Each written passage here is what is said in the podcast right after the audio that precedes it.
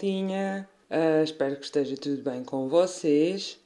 Uh, antes de começar este episódio, queria pedir desculpa o caso de ouvirem eh, barulho de fundo, porque assim, eu hoje estou a gravar o, o episódio num, num local diferente. Eu costumo gravar em Viseu, neste momento estou em Aveiro. Um, em Viseu, digamos que eu tenho mais sossego e mais tempo sozinha durante o dia para o gravar. Uh, hoje estou em casa e a minha mãe está a ter uma reunião pelo computador. Eu vim para a parte de cima da casa, acho que não se vai ouvir, mas pronto, a minha mãe, uh, assim como todas as professoras, falam um pouco alto. Uh, portanto, pronto, só espero que não se ouça. E também, já agora, se por acaso ouvirem uma cadela a ladrar, é ela aqui, pronto, só para. Só estou aqui a justificar o, os diversos ruídos que podemos vir a ter neste episódio. Uh, passando à frente. Ai, olha, queria dizer que estou muito contente porque Uh, no sábado passado foi a final do Big Brother e ganhou a pessoa que eu gostava, uh, ganhou a pessoa que eu queria que ganhasse, com uma porcentagem estrondosa de 62%. Um, e em relação a isto, eu só tenho uma coisa a dizer, que é, se eu acertasse no Euro Milhões, como acerto no vencedor deste tipo de reality show, Uh, eu neste momento não estava aqui, estava completamente milionária, multimilionária, bilionária, whatever. E pá, porque eu acerto sempre. e pronto, só queria acertar no Euromilhões como acerto no vencedor do Big Brother. Mas para isso também era preciso eu jogar, coisa que não faço porque sou demasiado agarrada. mas pronto, uh, queria só dizer isto. Que eu sei que há muita gente contra este género de, de, de programas, pronto, cada um com os seus gostos. Uh, eu gosto, eu não tenho vergonha nenhuma em, em dizer. Gosto bastante, vejo todos. neste, como, como já referi no outro episódio, Desta vez uh, agarrei-me um bocado mais ao programa por causa do confinamento e de passar mais tempo em casa, em teletrabalho e assim. Um, e pronto, e agarrei-me mais e pronto, vivi aquilo de uma forma um bocado. ainda que exagerada. Mas pronto, gostei muito, ganhou a, a Joana, a minha preferida, e pronto, era só isso. Parabéns à Joana. E pronto, em relação ao Big Brother, era isto. Entretanto, eu hoje uh, decidi falar um pouco sobre um assunto uh, que ultimamente tem sido bastante abordado, uh, talvez por causa da. Talvez não, mesmo devido, devido ao, ao confinamento que estamos a passar, à pandemia que estamos a passar, à fase que o país e o mundo estão a passar, que é a ansiedade.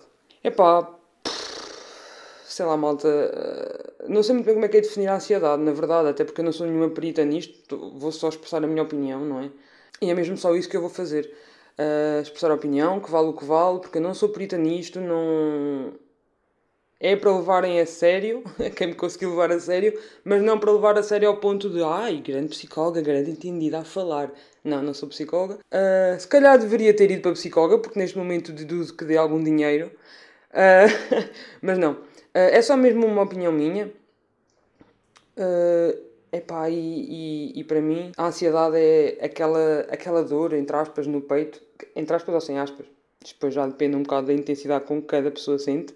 É aquela dor no peito, aquela dificuldade em, em racionalizar, em relativizar as situações. Parece que quando estamos numa, numa situação que nos causa ansiedade, uh, parece que não sei, mas parece que não, que não conseguimos pensar. Parece que, ok, só aquilo é que existe, aquilo é o maior problema das nossas vidas e pronto, e, e, e acho que, que é mesmo uma grande dificuldade é racionalizar e relativizar uh, a situação.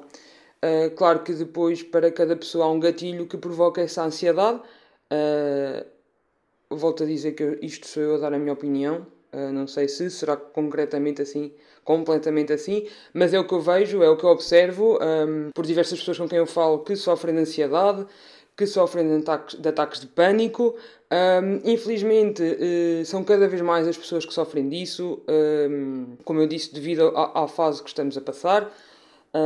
muitas pessoas que, que perderam o emprego, muitos jovens que querem começar a vida não conseguem encontrar emprego, uh, depois estão sozinhos em casa, uh, muitas pessoas mais velhas que perderam o emprego e não conseguem sustentar os filhos uh, e pela primeira vez tiveram que se dirigir a, a apoios e ao banco alimentar e, e a esse género de associações.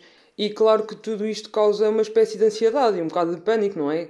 Uh, isto, pronto, vem-nos afetar a todos de uma forma ou de outra.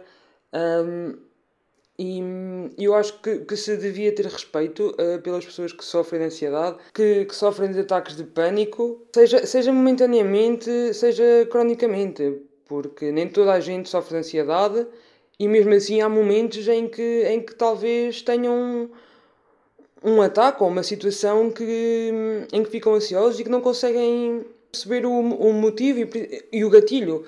Eu, eu acho que o cerne da questão aqui é percebermos o gatilho e é perceber, percebermos. Per, ai! E é percebermos.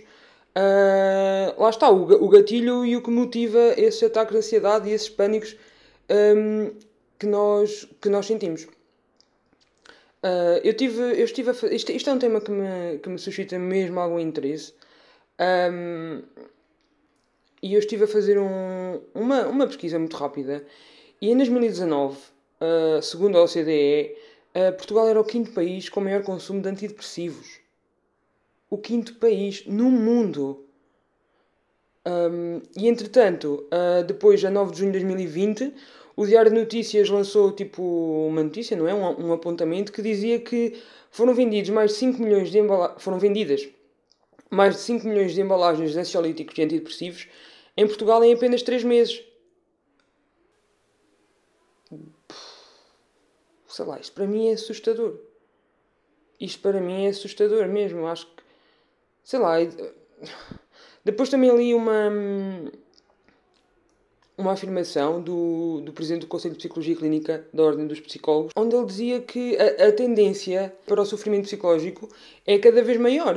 Um, porque, imaginem, quando o cidadão se queixa uh, da, da, sua, da sua sanidade mental, não é? Da sua saúde mental, a ferramenta mais à mão é a medicação.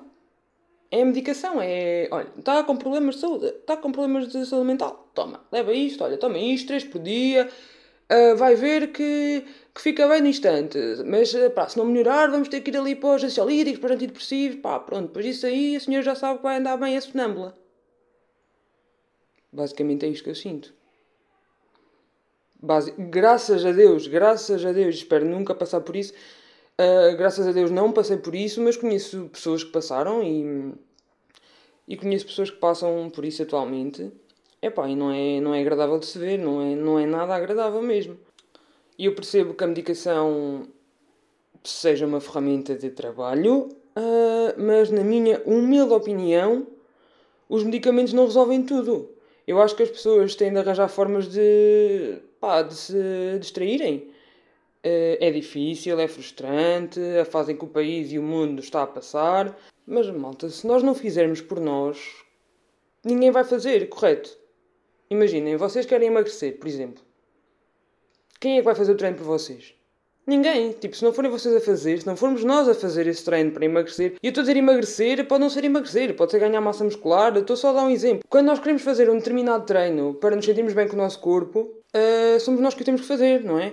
Claramente temos ajuda de profissionais, temos apoio de profissionais, um, mas temos que ser, eles estão lá mesmo para isso, para nos apoiar. O resto temos que ser nós a fazer, o treino temos que ser nós a fazer. E eu acho mesmo que a malta que, que acha que está com sinais de, de depressão ou de ansiedade ou de, de pânico, de, que, que, não percebe o que está a acontecer, acho mesmo que deviam falar com psicólogos, sei lá, um, caminhar, fazer exercício, ler, ver filmes, ver séries, jogar.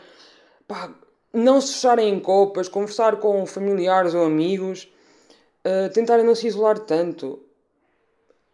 Estas são as pequenas, as pequenas ferramentas que eu vejo para além dos medicamentos, e obviamente eu não estou, como eu disse antes, eu não sou entendida nisto, atenção, isto é só a minha opinião, uh, mas realmente é um tema que me interessa bastante e, e decidi mesmo, de uma forma curta, um, expressar esta,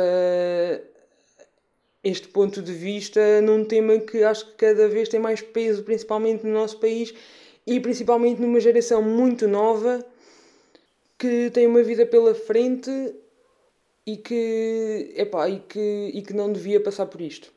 E portanto, os meus notáveis de hoje são as pessoas que sofrem de ansiedade e que têm que lidar diariamente com ela e para todos os médicos psicólogos que dão outras ferramentas que não sejam os medicamentos. E façamos só um favor, maltinha. Não banalizemos a saúde mental. É demasiado importante. Um bem-aja, maltinha.